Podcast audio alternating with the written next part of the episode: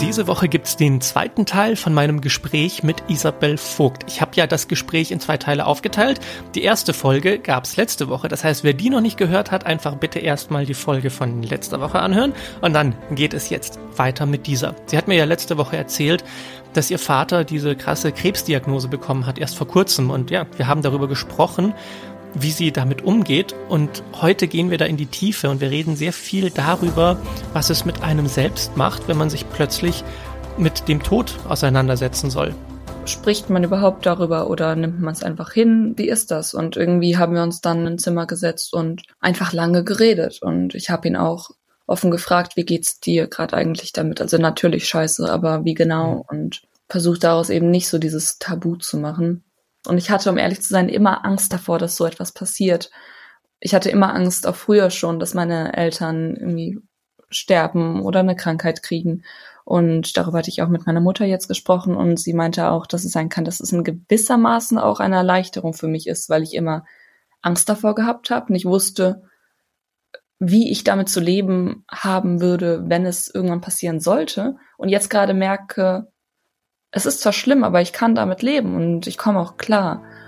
Dieses Thema mit dem Tod war für uns der Einstieg, dass wir dann über eine viel größere Sache sprechen, nämlich die große Frage nach dem Sinn des Lebens. Und ich glaube, dass wir in diesem Gespräch da wirklich eine sehr interessante Wahrheit miteinander besprochen haben. Also, jetzt geht's los. Der zweite Teil von meinem Gespräch mit Isabel Vogt bei der Geschichte deines Lebens. Viel Spaß. Jetzt ähm, ist es ja offensichtlich so, dass dein Vater sehr früh gesagt oder schon, schon bevor er wusste, was es ist, mit euch darüber gesprochen hat. Ich kann mir vorstellen, dass für einige sich, sich denken, das ist so mein, mein Ding und ich kann erst mit Leuten darüber sprechen, wenn ich sicher weiß und dann auch nur, wenn ich bereit bin, darüber zu sprechen. Mhm. War das für euch als Familie so klar, dass wenn sowas ist, dass dann immer sofort darüber gesprochen wird? Ähm, ich glaube, bei mir war es nicht sofort. Er war auf der Durchreise bei seiner Schwester und ihrem Mann, die beide Ärzte sind. Und dort wurde, ähm, dort, er hatte da, glaube ich, schon an der Leber etwas gespürt und ist dann mit denen zur Untersuchung gefahren. Und da wurde nur was gefunden. Und die meinten, das solltest du lieber checken. Das hat er mir aber auch erst, ich glaube, zehn Tage später, ich bin mir aber nicht sicher, gesagt. Ich glaube, die meisten wussten es zu dem Zeitpunkt schon also, dass zumindest da was gefunden wurde und ich mhm. ähm, bin in gewissermaßen auch dankbar dafür. Also natürlich denke ich auch sofort darüber sprechen, wenn es der Person passt. Aber wenn gerade enge Familienangehörige, denen ist es wahrscheinlich noch schwerer, so etwas mitzuteilen. Gerade wenn es noch nicht feststeht, möchte man dann natürlich nicht Sorgen bereiten, mhm. ähm, wenn man noch nichts weiß. Aber so hatten wir quasi diesen Zwischenschritt. Es war nicht so, dass er anrief an einem Tag und sagte, und äh, anrief und sagte, äh, ich habe Krebs, sondern es war erst dieses, es könnte sein. Und mhm. so konnte man sich emotional ein bisschen darauf vorbereiten. Mhm. Und ähm, generell zu dem Thema mit äh, darüber sprechen und ob es einem leicht fällt. Ähm, ich glaube, er hat von Anfang an eigentlich ähm, für sich entschieden, dass es besser ist, offen darüber zu sprechen oder ähm, kein Geheimnis daraus zu machen. Eben gerade aus dem Grund, dass es oft so ein Tabuthema ist und äh, so viele es totschweigen in gewissermaßen, ähm, vor allem auf emotionaler Ebene. Und deshalb hat er von Anfang an eigentlich offen darüber auch gesprochen. Oder fast von Anfang. Ich meine, natürlich direkt nach der Diagnose hat er es jetzt nicht sofort rumposaunt oder so, aber es ja, war. Ich glaube, du musst es erstmal selbst sacken lassen und ja, dann. Natürlich. So. Und, und was hast du für ein Gefühl, wie er damit klarkommt? Also, ich meine, ich weiß, ich weiß nicht, wie schlimm es ist. Hat, hat er große mhm. Hoffnung, dass alles wieder gut wird? Oder wie, wie ist es bei ihm? Also, die Ärzte sagen wohl, dass es ähm, sehr wahrscheinlich nicht wieder komplett weggehen wird. Ähm, und also ich meine, was heißt komplett weg? Jeder, der Krebs hatte, der hat ja lebenlang wahrscheinlich die äh, Sorge, dass es wiederkommen könnte, aber dass dieser Krebs nicht mehr besiegt werden kann, vollständig. Mhm. Ähm, es ist aber so, dass die Chemo anschlägt und jetzt auch schon über die Hälfte des Tumors äh, besiegt wurde. Es ist trotzdem noch nicht operabel, weil es trotzdem noch an zu vielen Stellen verteilt ist. Mhm. Aber es ist so, dass es anschlägt. Ganz am Anfang war nämlich die Sorge, ob es überhaupt anschlägt, weil wenn es nicht angeschlagen hätte, dann wäre der Wachstum sehr rasant weitergegangen und wir wissen nicht, wie lange es dann noch gedauert hätte, sag ich mal. Und deshalb war das erstmal die große Erleichterung am Anfang. Mhm. Ähm, und äh, sorry, was war die Frage nochmal? Äh, was mir jetzt gerade noch so durch den Kopf geht, ist, wie, wie redet man eigentlich als Familie darüber? Also sprecht ihr ständig darüber oder habt ihr das Gefühl, mhm. Dass es, dass, dass, dass es darüber zu sprechen macht die Sache nur noch schlimmer und dann, keine Ahnung, habt ihr irgendwie, habt ihr es verhext, weil ihr zu viel darüber sprecht? Oder ich, ich, ich stelle mir das so schwer vor, wie man als Familie entscheidet, wie man mit dieser Sache umgeht. Im Gegenteil, also wir sprechen darüber und wir haben nicht das Gefühl, dass es dadurch verhext ist. Im Gegenteil, wir haben uns, also mein Vater und ich, glaube ich, drei Tage nach ähm, dem die Diagnose wirklich da war oder vier Tage äh, bereits in Berlin gesehen. Er wohnt ja in Nürnberg. Mhm. Und ich, ich muss doch sagen, ganz am Anfang, bevor wir uns gesehen hatten, hatte ich auch überlegt, wie werden wir darüber sprechen, weil ich nicht wusste, wie er damit umgehen wird. Ähm, und diese Sorge wurde mir sofort genommen, weil ich dachte auch, spricht man überhaupt darüber oder nimmt man es einfach hin, schweigt man es tot? Ähm, wie ist das? Und irgendwie haben wir uns dann direkt am ersten Tag schon relativ, nachdem wir uns begrüßt haben und so auch in ein Zimmer gesetzt und einfach lange geredet. Und ich habe ihn auch offen gefragt, wie geht's dir gerade eigentlich damit? Also natürlich scheiße, aber wie genau? Mhm. Und ähm, versucht daraus eben nicht so dieses Tabu zu machen, was so viele auch machen. Das äh, verstehe ich auch in gewisser Hinsicht, aber ich denke einfach, dass es das für beide Seiten irgendwie schwerer macht, wenn es so unausgesprochen bleibt. Und ich, ich, ich weiß nicht, ich glaube, das war genau die richtige Umgangsweise. Ich kann mir vorstellen, dass viele Menschen ähm, so ein Gefühl haben, wenn sie darüber reden, wird es realer, weil dann ist es ausgesprochen. Und es ist besser, wenn man nichts sagt, weil dann äh, ja, dann verhext man es. Aber aber was was und dadurch entsteht dieses Tabu, so dieses wir, wir sprechen nicht darüber, dann ist es nicht echt und hoffentlich passiert es nicht. Eben eben und diese diese Verdrängung, die führt halt zu nichts. Also ich äh, komme so aus einem Haushalt, wo zumindest Aberglaube äh, existiert von wegen, ähm, wenn man pfeift, dann äh, gibt es kein Geld mehr oder so. Also eher so, wo wir eigentlich wissen, okay, es passiert nichts, aber zumindest mhm. es steht dann trotzdem im Raum. Ähm, aber eigentlich glauben wir nicht daran und ich für meinen Teil denke, dass das Bullshit ist. Und meine Familie genauso. Also ich meine, sein Krankheitsverlauf wird eben nicht beeinflusst dadurch, dass wir darüber reden oder nicht. Ja, eben. Ich meine, wie sollen die Schallwellen, die ja. mit deinen Stimmbändern erzeugt werden, einen Einfluss auf eine Krankheit haben? Ja. Wir wissen, dass es Quatsch ist und trotzdem ja. haben wir dieses Gefühl, dieses, ich ja, weiß. dieses augenzwinkernde Aberglauben-Ding, ja, aber vielleicht ist es doch besser und dann klopft man lieber nochmal auf Holz.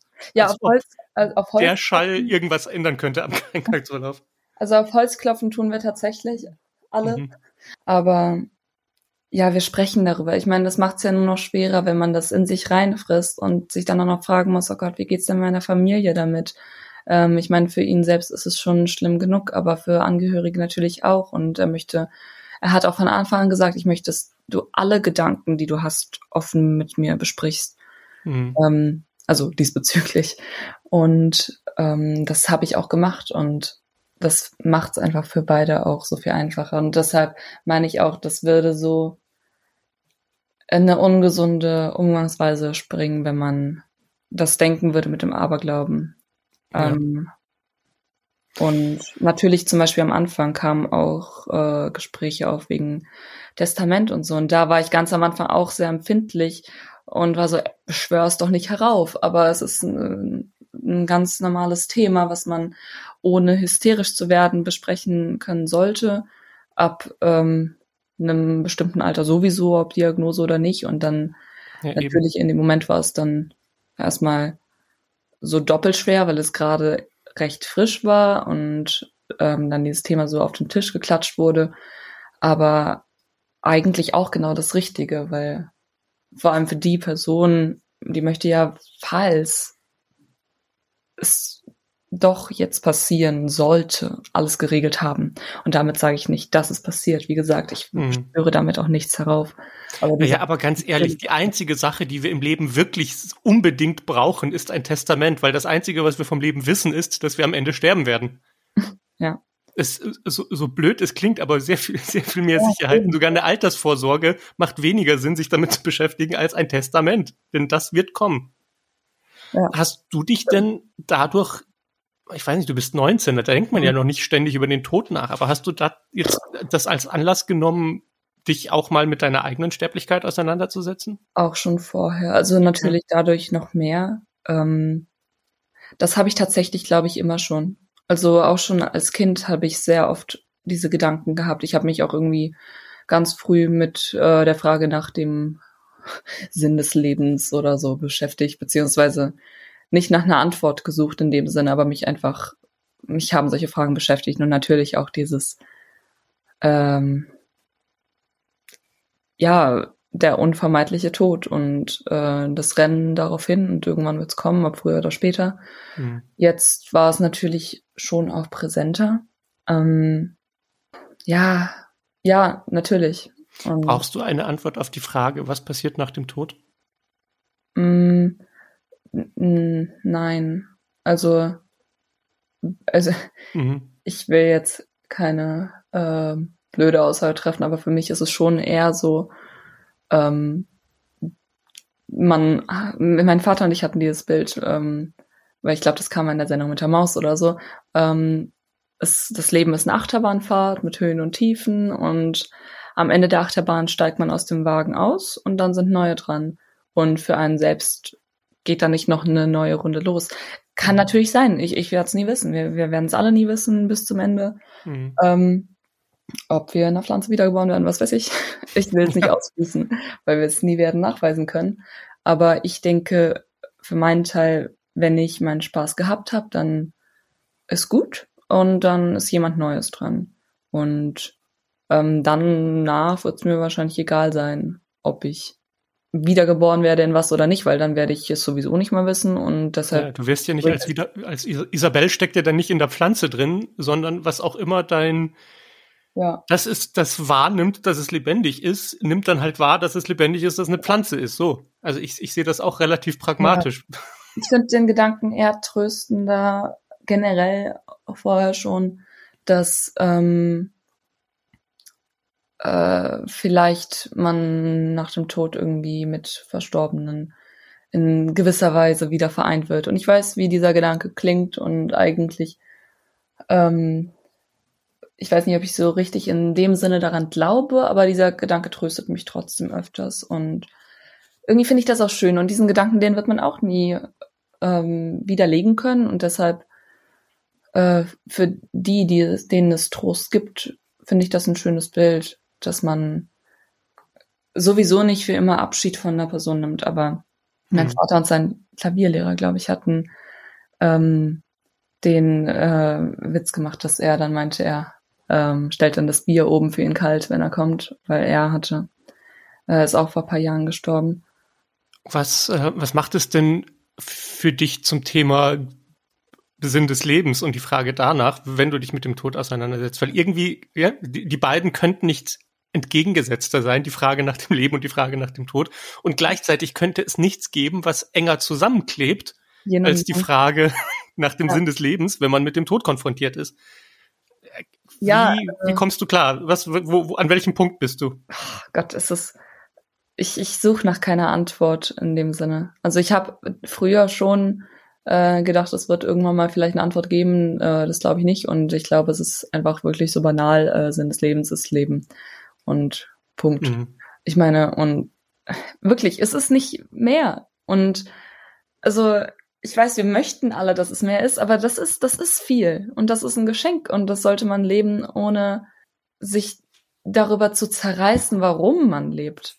Also ich kann zwar verstehen, was, warum man es macht, aber irgendwie finde ich das für mich einfach mittlerweile äh, nicht mehr zielführend, sondern hindert mich an dem Leben an sich, mich die ganze Zeit mit der Frage auseinanderzusetzen, warum eigentlich.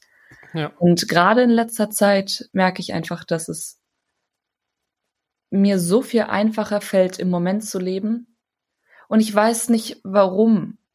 Ähm, weil ich habe das Gefühl, seit der Diagnose beziehungsweise seit einer gewissen Zeit danach ähm, geht es mir in einer gewissen Weise auch etwas besser. Das klingt jetzt sehr fatal und schlimm, aber irgendwie schaffe ich es einfach viel besser, kleine Dinge viel mehr zu genießen. Und vorher, natürlich hatte man auch Probleme und natürlich hat man sich dann auch darüber geärgert, dass man diese kleinen Probleme auch hatte. Aber die waren halt da, aber man wusste jetzt nicht so, was so was richtig Schlimmes ist. Und ich hatte, um ehrlich zu sein, immer Angst davor, dass so etwas passiert. Ich hatte immer Angst, auch früher schon, dass meine Eltern irgendwie sterben oder eine Krankheit kriegen. Und darüber hatte ich auch mit meiner Mutter jetzt gesprochen und sie meinte auch, dass es sein kann, dass es in gewissermaßen auch eine Erleichterung für mich ist, weil ich immer Angst davor gehabt habe und ich wusste, wie ich damit zu leben haben würde, wenn es irgendwann passieren sollte. Und jetzt gerade merke, es ist zwar schlimm, aber ich kann damit leben und ich komme auch klar. Und in der Hinsicht ist auch eine, eine gewisse Erleichterung in ganz banalem Sinne ist. Mhm auch da wieder so der Gedanke, wenn, wenn das Schlimme, wovor man die ganze Zeit Angst hat, eintritt, dann kommt man schon irgendwie klar. Also man kann ja, sich ja. vertrauen. Man ja. vertraut, dass was auch immer da für ein Monster kommt. Die Angst vor dem Monster ist immer schlimmer als das Monster selbst. Deshalb funktionieren mhm. bei Horrorfilmen ist es ja auch so, dass die am besten funktionieren, bei denen man das Monster am Anfang erst gar nicht sieht und dann immer nur so ein bisschen und nur der Schwanz, der vorbeiläuft und so. Und ja. Ja, die, die Angst davor ist das Schlimmste. Wenn, mhm. wenn gleich am Anfang des Films ein Monster ganz schlecht am Computer animiert durch die Gegend stampft, dann ist so, ja, okay, ja, komme ich klar. Und diese Frage nach dem Meer, aber ist da mehr, ist da mehr? Was auch immer da wäre und was auch immer für eine Antwort du finden würdest, im Moment bleibt es ja ein Gedanke. Nehmen wir mal an, ich hätte die Antwort und du würdest mich fragen nach dem Sinn des Lebens und was nach dem Ton passiert und ich mhm. sage es dir. Dann wäre dieses, was ich dir sage, in deinem Kopf einfach nur ein Gedanke. Und ja. je mehr ich dir, dir sage, desto komplizierter wird dieser Gedanke. Und desto mehr beziehst du dich dann darauf und was du machen musst und wie du da hinkommst und was zu erledigen wäre. Aber es würde im Moment, egal ob es die Realität beschreibt oder nicht, im täglichen Leben einfach nur ein Gedanke bleiben. Und die Frage ist, wie, wie sehr würden uns denn unglaublich komplexe, komplizierte Gedanken helfen? Nee. Oder wäre da nicht einfach das Beste zu sagen, gut, dann schieben wir es auf die Seite, weil ich lebe ja jetzt. Ja. Und das ist ja der Punkt, an dem du gekommen bist. Es ist dir egal, was die Antwort ist, weil du merkst, dieser komplizierte Gedanke würde dein Leben nicht besser machen, wenn du jetzt einen Schluck von deinem Kaffee nimmst und den genießt. Ja. Gibt es nicht mehr zu erleben und zu wissen als das? Und alle anderen Gedanken sind egal in dem Moment. Ja, auf jeden Fall. Also ich, ich denke halt, dass die Menschen generell immer nach mehr streben. Und selbst wenn du diese ultimative Antwort hättest, würde sie nicht ausreichen. Weil wir sind so gebaut, dass wir uns nicht zufrieden geben mit dem, was wir haben. Wir wollen mehr. Also die meisten zumindest. Ich glaube, es würde nicht ausreichen, weil wir am Ende immer merken, es ist unbefriedigend, einen noch komplexeren Gedanken zu haben. Das kann weil, auch sein, ja. Was, was soll es denn sein als ein Gedanke? Menschen, die ihr ganzes Leben lang auf der Suche nach dem Sinn des Lebens sind und 35.000 Bücher in ihren Regalen stehen haben, haben mhm. unglaublich komplexe Gedanken darüber. Mhm. Und am Ende sind sie nicht wahrer als der Gedanke, dass vor dem Haus ein rosa Elefant vorbeiläuft. Ja was soll's denn sein im Leben? Und, und irgendwann muss diese Enttäuschung kommen, egal was ich glaube und egal was ich meine zu wissen und hoffe und so, es bringt mir jetzt nichts. Ich würde da sogar noch einen Schritt weitergehen und sagen, wenn man ein Problem hat mit dem Sinn des Lebens, weil einfach nur zu leben ist ja nicht genug, dann liegt das oft daran, dass man einfach auch nicht sein eigenes Leben lebt, sondern dass man immer denkt, Erwartungen erfüllen zu müssen und denkt, ja, es muss von außen kommen. Irgendjemand muss mir doch sagen, was ich anfangen soll mit dem Leben, weil ich mich nicht selbst traue, mein Leben so zu leben, wie ich will, weil ich davon ausgehe, irgendjemand anderes muss es ja besser wissen und wenn es Gott ist, dann muss er es mir halt sagen, was ich hier machen soll. Aber die Frage, was man hier machen soll, die muss man sich ja irgendwie selbst beantworten. Und man muss sich auch das Recht nehmen zu sagen, ich lebe mein Leben so, wie ich es leben möchte. Und wenn ich es nun mal auf diese Art und Weise machen will, naja, dann darf ich das auch. Ich finde das aber auch irgendwie erleichternd, muss ich ehrlich sagen. Also ich erinnere mich an die Zeit, wo ich die ganze Zeit rumgerannt bin und irgendwie ähm, auch emotional nicht immer gerade in der besten Verfassung und immer darüber nachgedacht habe, warum und wieso. Das, ich mhm. war nicht, ich war nicht glücklicher oder so. Und unabhängig davon, ob es ein komplexer Gedanke war, es war einfach nicht zielführend. Und ähm, mhm. ich meine, ja. Ich ja. glaube, es gibt einen Teil, bei dem Gedanken darüber sinnvoll sind. Mhm. Und zwar dann, wenn man sowieso schon in einem Zustand ist in seinem Leben, in dem man sich sehr, sehr viele Gedanken macht, die aber sehr destruktiv sind. Und wenn dann gute Gedanken kommen, die erstmal diese destruktiven Gedanken begraben können, dann wäre es hilfreich, sich Gedanken zu machen. Weißt du, was ich meine? Ja, also wenn, wenn ja. du, wenn du den ganzen Tag darüber nachdenkst, wie schlimm es ist, dass du nicht den Sinn des Lebens kennst und darunter leidest, dass du denkst, es müsste einen Sinn des Lebens geben, den du erstmal erfahren müsstest, weil wenn du ihn erst erfährst, erst dann könntest du beruhigt sitzen und dich ausruhen. Ja. Dann ist das ja ein unglaublich komplizierter Gedanke, den du erstmal nicht hinterfragst der dein Leben anstrengend macht. Und wenn dann eine an einfache Antwort käme, und das macht Religion ja sehr gerne, hier ist die einfache Antwort, es gibt ein Paradies, mhm. es gibt einen Himmel, juhu, dann ist, fällt dieses Konstrukt vom Anfang zusammen und wird ersetzt durch einen anderen elaborierten Gedanken. Aber über den darf man nicht zu sehr nachdenken. Und das merkst du auch selbst. Dieses Gefühl, ja, nach dem Tod bin ich irgendwie mit allen Lieben zusammen.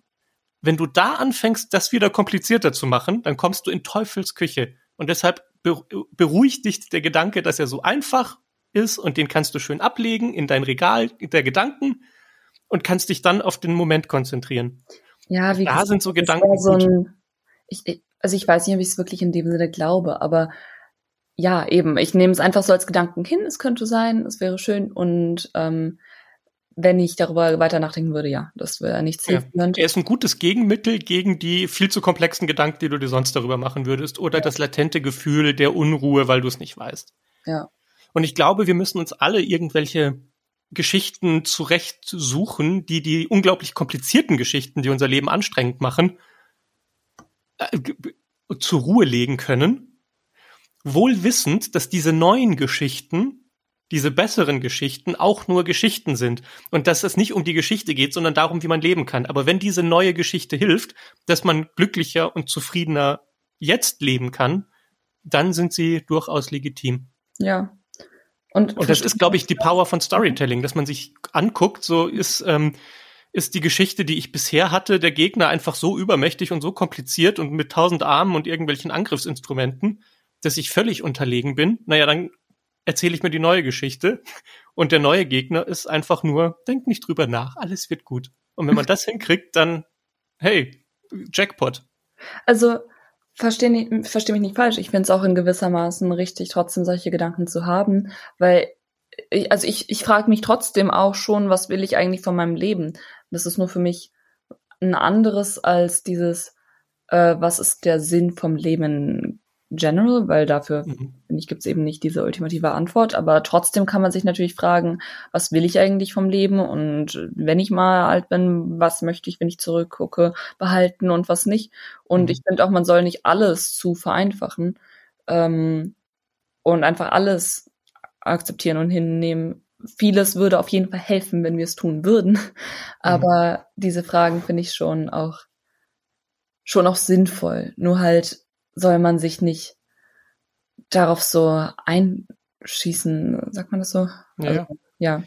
Jeder von uns möchte eine finanzielle Basis haben, leben können von dem, was man macht, im Idealfall auch noch Spaß dabei haben. Ich für meinen Teil möchte ja Schauspielerin werden. Und ähm, ich denke schon, vielleicht kommt es von unseren Vor -Vor -Vor Vorfahren, dass die diesen Trieb hatten, am Leben bleiben, Survival of the Fittest, und das weitergegeben wurde und irgendwann zu einem noch komplexeren Sachverhalt mit. Ähm, ja, also mein, mein Vorschlag, warum das evolutionär so ist, ist ähm, liegt an, an einem neurologischen Grund. Unser Gehirn hat sich entwickelt, äh, um uns ähm, sicher durchs Leben zu führen, indem es Annahmen über die Zukunft trifft. Das Gehirn kann sich Dinge vorstellen für die Zukunft und damit einen Plan schmieden, wie man das erreichen kann. Zum Beispiel sehen wir irgendwie äh, auf der anderen Seite des Flusses einen, einen tollen Obstbaum und wir wollen das Obst und unser Gehirn ist uns ist beim Homo sapiens, anders als bei anderen Tieren, in der Lage, sehr komplexe Gedanken darüber anzustellen, wie man auf die andere Seite kommt, hin bis zu, ich baue mir ein Werkzeug, um mir damit eine Brücke zu bauen. Mhm. Und dieser, dieser Wunsch, sozusagen das Gehirn zu benutzen, um Annahmen für eine Zukunft zu treffen, die einen glücklich macht und das Überleben sichert, machen wir jetzt in unglaublich komplexem Maße, indem wir uns ständig überlegen, wie der Obstbaum auf der anderen Seite des Flusses für uns metaphorisch im Leben umgesetzt werden könnte. Und das ist dann, ich muss doch was leisten, ich muss doch eine Arbeit machen, die mich dann ernähren kann das ist die gleiche Funktion des Gehirns, nur halt unglaublich kompliziert, weil wir nicht mehr in der Savanne leben und einfach nur über den Fluss müssen, sondern in einer komplexen Gesellschaft, in der es tausend Möglichkeiten gibt, wie man sich selbst verwirklichen kann. Mhm. Und unser Gehirn gar nicht auf die Idee kommt, dass es ursprünglich nur ums Überleben ging und ja. nicht um, ich muss irgendwie Karriere machen, Geld verdienen und groß und reich werden und rauskommen und berühmt sein. Mhm. Ja, voll. So, und ich glaube, dass, dass, dass wir uns immer fragen müssen, wie sehr wir uns eigentlich die Geschichte davon erzählen, was wir alles Großes erreichen wollen und bis zu welchem Zeitpunkt das gesund ist, weil es uns glücklich macht und uns mhm. Antrieb gibt und ab welchem Zeitpunkt dieses unglaublich tolle Tool, das wir Menschen haben ja. in unserem Gehirn, den präfrontalen Kortex, der sowas ja. kompliziertes konstruieren kann, mhm. zu einem Fluch wird zu so einer selbsterfüllenden Prophezeiung des, ich bin ständig unglücklich, weil ja, ja. auf einer anderen Seite gibt es einen anderen Fluss und einen anderen Obstbaum, der noch viel besser ist als der, den ich gerade habe. Und ja. dafür würde das Gehirn nicht entwickelt. Es stimmt. Ich, ich glaube, ich, ich, für meinen Teil, das ist für mich dieses, wenn ich es so sehe als äh, Sinn des Lebens Leben, für mich macht es trotzdem eine Mischung aus beiden, das Leben überhaupt lebenswert. Würde ich einfach nur drauf lo losleben, könnte ich, easy. Mhm. Also habe ich auch jetzt äh, während Corona gemerkt, ich kann auch lange Zeit ähm, mich auch mit mir selbst beschäftigen, mich einfach von in dem Moment von Job zu Job schlagen, ohne jetzt groß über irgendwas nachzudenken. Das funktioniert und ich ähm, würde auch behaupten, ich könnte wahrscheinlich auch die ganze Zeit so leben, wenn es sein müsste.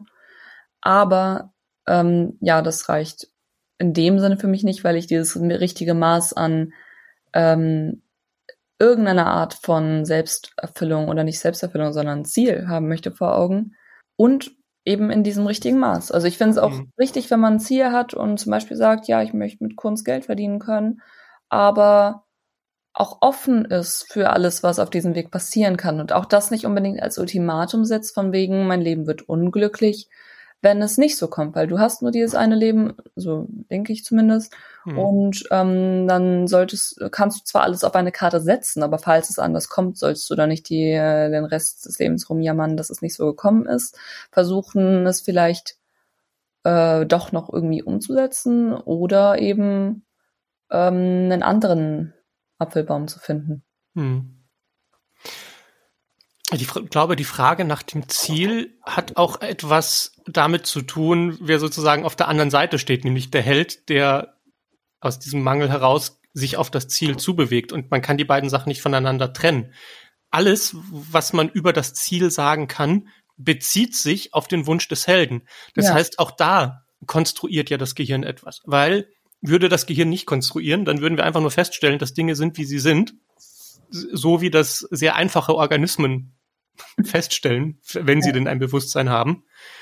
Und erst wenn man ein sehr kompliziertes Bild davon hat, wer man ist und was man alles sein will, weil, weil es gerade noch fehlt, nur dann ist man ja auch in der Lage, ein kompliziertes Bild darüber zu errichten, was das Ziel ist, das man erreichen möchte. Und ich glaube, auch da ist es interessant, sich zu fragen, okay, wenn, wo ist der, ähm, im Englischen gibt es das Wort Sweet Spot, also wo ist diese perfekte mhm. Balance zwischen dem Wunsch, dass, dass das Leben mehr ist als einfach nur, ich habe heute was zu essen und genieße das. Und boah, das ist jetzt zu kompliziert, ich krieg's nicht mehr hin. Und ich glaube, dass viel von, vom Thema Depression oder auch so eine mentale Gesundheit mhm. damit zu tun hat, wenn man ein zu komplexes Konstrukt von sich selbst hat und was dieses Selbst alles noch erreichen muss, damit es endlich glücklich sein kann. Ja. Das wird dann so, so eine äh, schwierige ähm, Konfliktsituation, die sich immer nur noch mehr hochschaukelt. Und dazu gehört auch sich bewusst zu entscheiden, so wenn ich mein Leben zu einfach gestalte, dann komme ich raus aus dieser perfekten Balance hin zu, ich, ich könnte auch eigentlich nur ein Gemüse sein, das im Wald steht. Und wenn es zu kompliziert wird, dann zerbricht mhm. die eigene Identität an der Vorstellung davon, was sie eigentlich alles sein muss und erreichen muss. So. Ja. Und man, man kann es auch so ein bisschen vergleichen wie mit, mit Serien, bei denen jeder Mensch möch, wünscht sich eine neue Staffel einer Serie. Ja. Genau wissend, dass er sich eine Staffel wünscht, bei der nicht der Hauptdarsteller über sieben Folgen entspannt auf der Couch liegt und man ihm dabei zuguckt, sondern wo der Hauptdarsteller eine neue Aufgabe bewältigen muss, einen neuen Bösewicht findet, einen Konflikt, den ja. er überwinden muss. Und so wie wir den Wunsch haben, dass die Serie weitergeht, wohl wissend, dass ein Konflikt kommen muss, mhm. so haben wir einen inneren Wunsch dafür, dass unser Leben eine neue Staffel bekommt, ja. wohl wissend, dass wir dafür wieder in einen Konflikt müssen. Mhm. Und diesen Preis sind wir gewillt zu zahlen, aber mhm. erst wenn wir das bewusst machen und achtsam und sagen, okay, ich möchte das. Ich möchte jetzt zum Beispiel, keine Ahnung, meine Doktorarbeit schreiben und äh, Erfolg damit haben und dann muss ich mich halt hinsetzen und das auch machen. Ja. Und ich glaube, dass, ähm, dass das Gespräch bei uns gerade ein sehr schönes Flow-Ding erreicht hat, wo wir beide genau wissen, was wir damit meinen, wenn wir sagen, diese perfekte Balance zwischen, ich will es nicht zu ja. kompliziert, aber halt auch nicht zu einfach. Hm. Ich glaube, jetzt gerade habe ich eigentlich, kann ich für mich so jetzt gerade sagen, dass ich eigentlich das erste Mal glaube, diese Balance auch gefunden zu haben. Weil ich habe schon immer noch Ziele vor Augen. Ähm, das Hauptziel, in Anführungsstrichen, ist immer noch Schauspiel, beziehungsweise da bin ich halt dran. Ähm, es ist aber auch, muss nicht mehr dieser eine Apfelbaum sein. Ich denke, auf dem anderen Ufer warten bestimmt auch noch andere, aber du hast auch Apfelbäume genau dort, wo du jetzt gerade bist. Mhm. Und ähm, das zu realisieren, ist wirklich, wirklich wichtig und hat leider diesen Schlag, glaube ich, jetzt auch gebraucht. Mhm. Ich wusste das vorher auf rationaler Ebene. Ich wusste das. Ähm, man, ich, man hört das ja auch immer von, von wegen Lebe im Moment und wenigstens sind alle gesund. Man weiß es rational, es geht an einem trotzdem irgendwie vorbei, weil man ähm, nicht diesen Bezug dazu hat. Und mhm. das hat jetzt dazu geführt, dass ich eben genau das wahrscheinlich jetzt irgendwie geschafft habe. Und ich meine, ich, ich weiß nicht, vielleicht liegt es auch daran, dass Sommer ist und generell eine bessere Stimmung mit Corona und allen Lockerungen, weiß ich nicht, kann sein. Und wenn es so ist, gut. Und ähm, ich will einfach dieses Gefühl für mich beibehalten, weil ich merke, ich setze mich wieder unter Druck von wegen, ich muss das und das erreichen, was ich so lange gemacht habe. Mhm. Aber auch nicht dieses, ich sitze jetzt nur rum und weiß nicht, was ich mit meinem Leben anfangen soll und ähm, bin nur dieser Pilz im Wald oder so. Ja. Naja. Isabel, wow, das war ein richtig tolles Gespräch. Wer ja. hätte gedacht, dass wir am Ende noch über den Sinn des Lebens philosophieren und ja. annähernd an eine Antwort kommen. vielen, vielen Dank. vielen Dank, dass du dir die Zeit genommen hast. Ja, danke dir. Das ist super, dass du das hier machst. Das ist danke, sehr bereichernd. Cool. Ich drücke dich. Viele Grüße nach Berlin. Wenn auch du mal Gast in diesem Podcast sein willst oder ein ganz persönliches und privates Coaching bei mir buchen möchtest, dann findest du alle Infos auf meiner Website und in der Beschreibung des Podcasts. Die Geschichte deines Lebens wird von mir produziert und soll möglichst viele Menschen erreichen und inspirieren. Dafür brauche ich jetzt deine Unterstützung. Und es gibt zwei Möglichkeiten. Wenn dir der Podcast gefällt, dann bitte teile ihn mit so vielen Menschen wie möglich. Um die Kosten für den Podcast zu decken, habe ich einen Account für Support eingerichtet. Bitte sei sanft zu dir und auch zu anderen und vergiss nie, deine Aufmerksamkeit ist wichtig und sie ist wertvoll. Vielen Dank, dass du sie mir gegeben hast. Ich weiß das wirklich zu schätzen.